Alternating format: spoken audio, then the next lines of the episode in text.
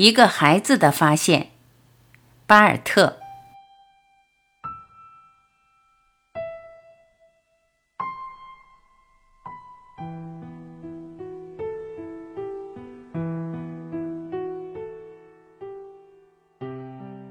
自从那件意外发生之后，马克才发现，爸爸的爱是不用语言来表达的。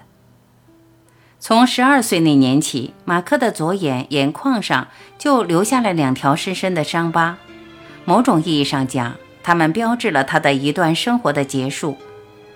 这还得从马克的爸爸约瑟夫讲起。约瑟夫和儿子之间似乎总有什么隔阂。每逢星期天下午在邻居家里做客，虽说马克站的地方离爸爸最近。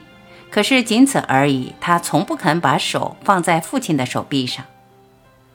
约瑟夫不像其他父亲那样总逗孩子玩，他连刨土、种花用的小铲也没给儿子做过。其他在农场干活的爸爸可是常给孩子做的。一天，约瑟夫看见马克正在西红柿地里埋几粒种子，就走过去问：“这是什么种子？”马克可以回避其他任何人的问题，唯独对自己的父亲，他没有勇气撒谎。是柑橘种子，他说：“这些种子是马克在圣诞节前特意攒起来的。在新斯科舍省，柑橘并不常见。柑橘在这儿长不大。”父亲说道。马克立刻觉得自己又笨又蠢。每次只要有父亲在身边，无论他在做什么有意思或是不寻常的事情，他都有这种感觉。当时当地，他似乎只能隐藏起真实的自己，而变得像父亲那样不苟言笑。马克把种子刨出来，种到仓库后一块秘密的地方。那件意外发生在一个阴雨连绵的晚上。这天，马克在学校里看了一个精彩的故事，满脑子都是一个个离奇的情节。趁妈妈刷碗的功夫，他开始喋喋不休地讲述国王啦、游侠骑士啦，以及他们那些令人羡慕的高尚事迹。爸爸正等着挤牛奶，时候不早了，你还不快去把牛找回来？他终于发话了。约瑟夫是从不命令儿子做什么事的。牛，牛，马克心里想着，他正沉浸在幻想里，仿佛看见自己身披豹皮长袍，头戴钻石皇冠，就像个年轻的国王一样。牛自己能回来吧？他说：“昨天晚上他们是自己回来的。今天这种天气，他们可不会自己回来。”父亲说。马克只好出去找牛了。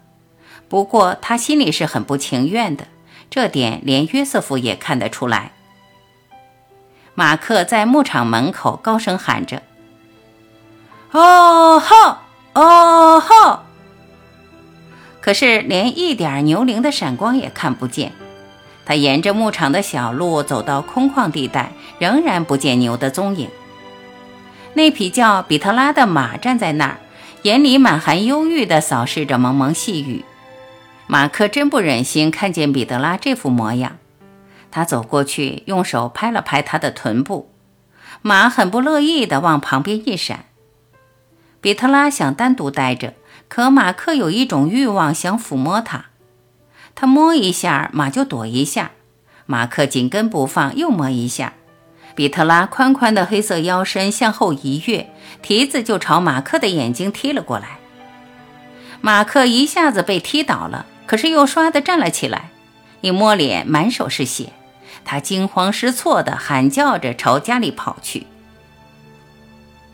约瑟夫听见儿子的叫声，赶出门来，正望见马克一只手捂着脸朝这边跑来，他来不及卸下门上的横木，就一下子跳了过去。马克从没想到爸爸竟能如此迅捷，他一把将儿子揽在怀里，随即又飞奔回屋里。邻居们闻讯赶来，一会儿功夫，屋子里就挤满了人。有这么多人关心自己，马克自豪极了。觉得自己像一个在战场上光荣负伤后被抬下来的国王。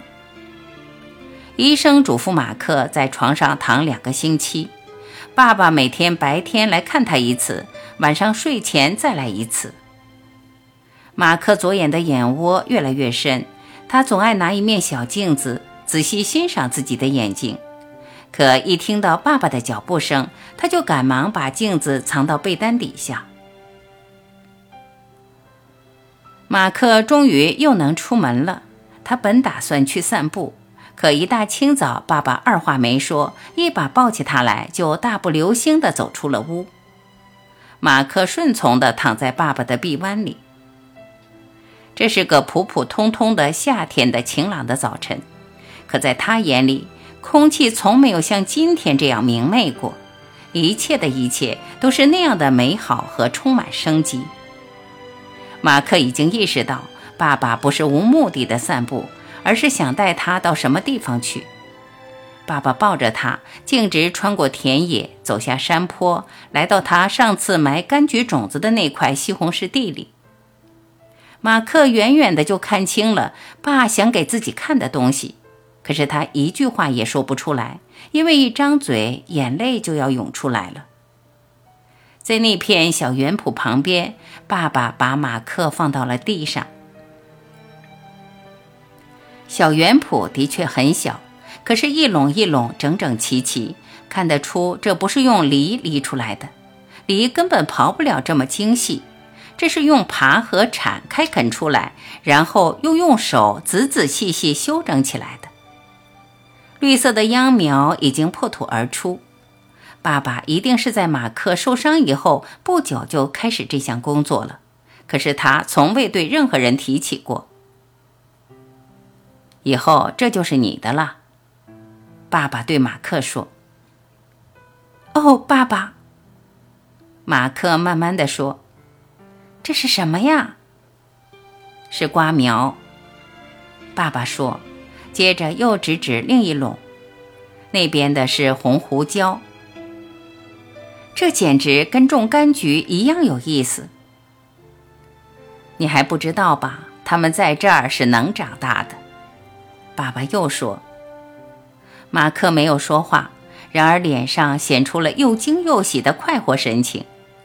爸爸几乎是冲口而出的说道：“马克。”那天我要是知道你会出事儿，就不会让你去找牛了。你能理解吗？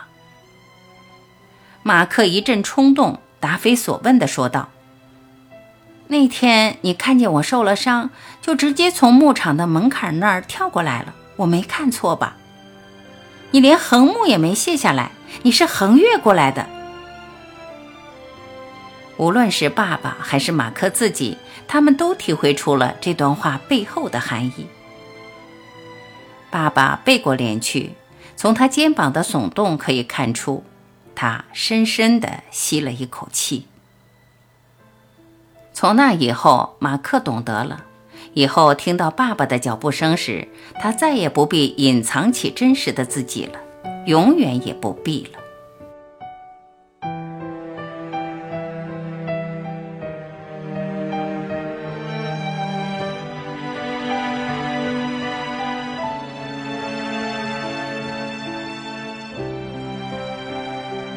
感谢聆听，我是晚琪，今天我们就到这里，明天再会。